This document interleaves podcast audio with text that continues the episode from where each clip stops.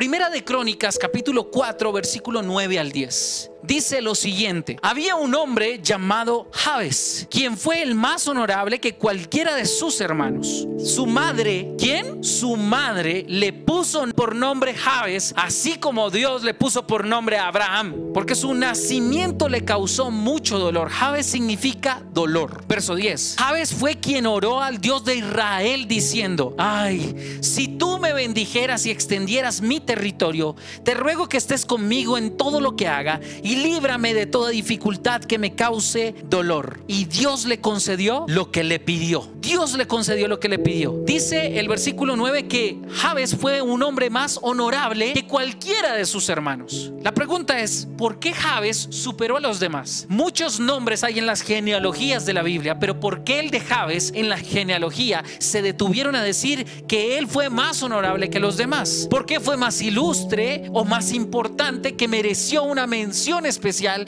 en una genealogía. Probablemente la razón es esta. Javes era una persona que tenía aspiraciones. A pesar de que su mamá lo marcó con un nombre que significaba dolor, ¿sí? Él tenía aspiraciones. Javes se atrevió a pedir cuatro cosas a Dios, porque de alguna forma entendió que Dios podría ser su padre y su madre. Número uno, él pidió en el versículo 10, quiero que me bendigas, si tú me bendijeras, pidió la bendición de Dios.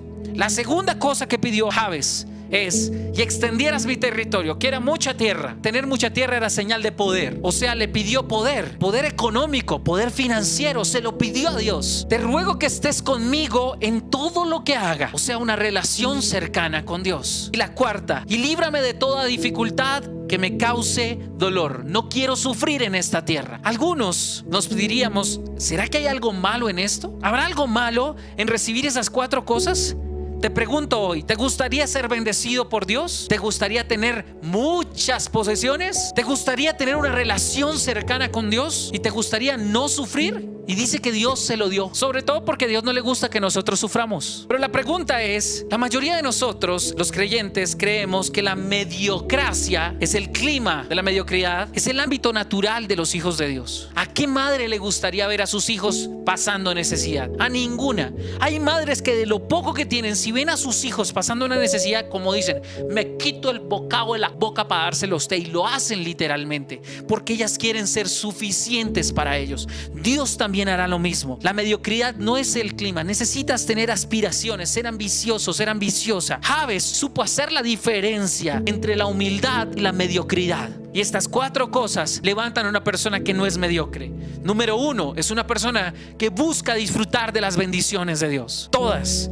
Número dos, que busca ser ambicioso y tener una vida placentera. Así que se esfuerza por ser diligente con los negocios, por producir más. Pero también es una persona que busca una relación cercana con Dios y no necesita estar sufriendo más de la cuenta para hacerlo. De hecho, creo que el dolor es inevitable en nuestra vida, pero el sufrimiento es opcional. ¿En qué cosas has estado sufriendo? Así que vamos a aprender que con la ayuda de Dios, Javes entendió que él podía alcanzar estas cosas, pero que realmente no podía hacerlo solo, sino que solo con el Shaddai, con la ayuda de Dios, él lo podía hacer. El que era todo suficiente podía darle estas cuatro cosas. Dice, solo no lo voy a poder hacer, pero con la ayuda de Dios lo haré.